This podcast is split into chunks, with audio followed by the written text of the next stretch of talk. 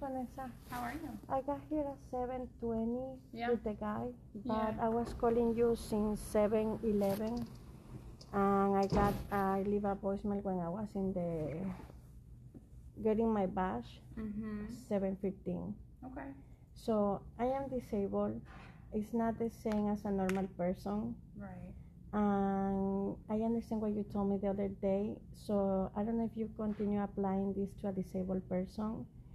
I would like to speak with a manager because it's not the same a normal person they're running in the tre- treadmill.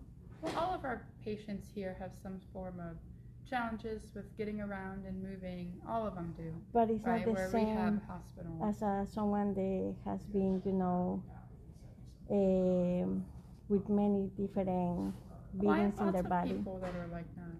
All of my patients. But uh, you don't have no one with wheelchair Oh yeah. here. Yeah. I never see no one with wheelchair. I have lots of patients that have a wheelchair and amputations and disabilities. Yeah, most of my patients are like that. Okay. So you know I have amputation too in my extremities. Yeah. They put a machine inside me. Yeah. Yeah.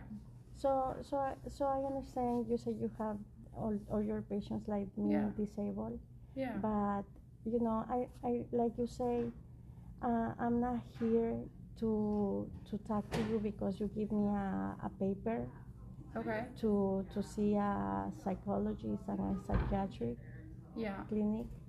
Yeah. I, I know I'm not here to speak with you, to, just to do therapy Okay. and physical therapy. Sure. But if you don't see me and I'm here and I drive from the south side. You know, I, I would like to speak with a manager. Sure. I can arrange that. You know, I had you on my schedule uh, last week. I've been trying to call you. You missed a few appointments. Yes, because I am injured. Right. Well, we do have, like, you just have to call to let us know if you're not going to make it. And so far, we've had four appointments that have been either less than 24 hour canceled or not shown up to. And we have a hospital policy of three. So after that, after three, the hospital tells me I'm supposed to discharge somebody, and we're up to four. So I feel like Jenna and I have been really accommodating. We're trying to make it work because I do. I can't help you if you're not here, you know. But we've already missed four appointments without letting us know ahead of time with 24 hours. So we're already passed the policy because Jenna and I are trying to make it work and trying to be really accommodating to help. Yeah. Okay, so today will be for the fourth day. Uh, today's fourth or fifth. Yeah, I have to double check, but yeah, I can look. Yes, it's fine. Uh, you know, um, disabled people have many rights. So this is why I would like to speak with yeah, the manager. I can absolutely. She's not in at the moment because it's still pretty early, but I can give you her card. Thank Would that be okay? Yes, because she should apply this to the building. It is. It's for everybody. I do But we are not the same. You know, the disabled people is not the same as you. You are healthy, Yeah. you are normal. You have different conditions. We, we apply this to all of our patients, those with Parkinson's, MS, uh, cerebral palsy, amputations, wheelchair, any any disability, which I see all of my patients have something. Uh, we apply this policy to everybody. It's not pick and choose. We do. No, no, no, one it's good okay. I just would like to Yeah, let me grab you her card. Okay, I'll be right. Thank you.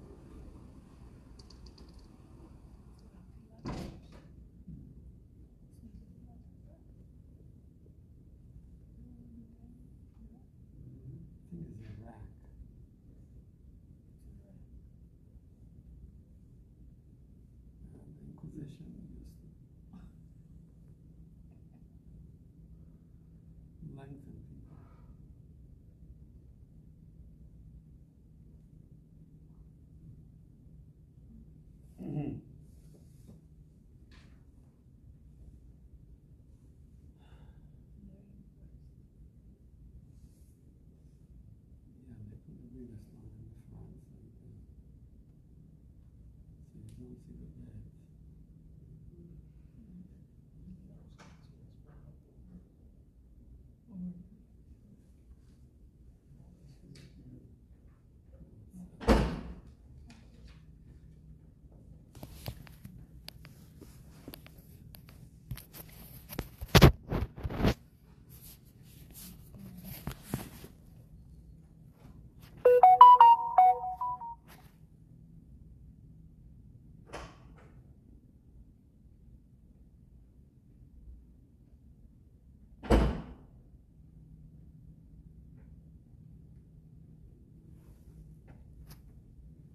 Thank you, Miss Vanessa. There you go.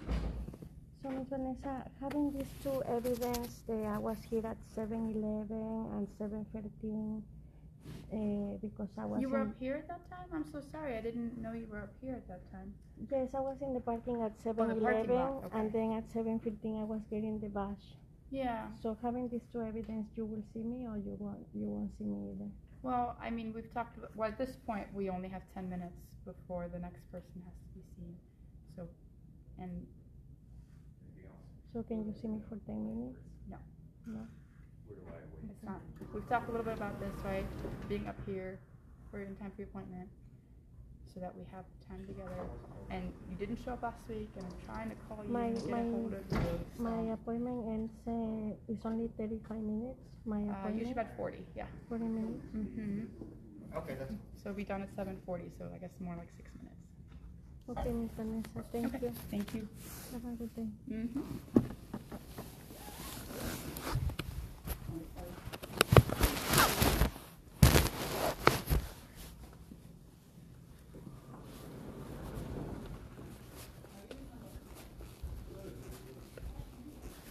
Thank you. She said the manager is not here. Not at the moment. Okay. So this is her, her, right? Yeah. Okay, thank you. God bless you.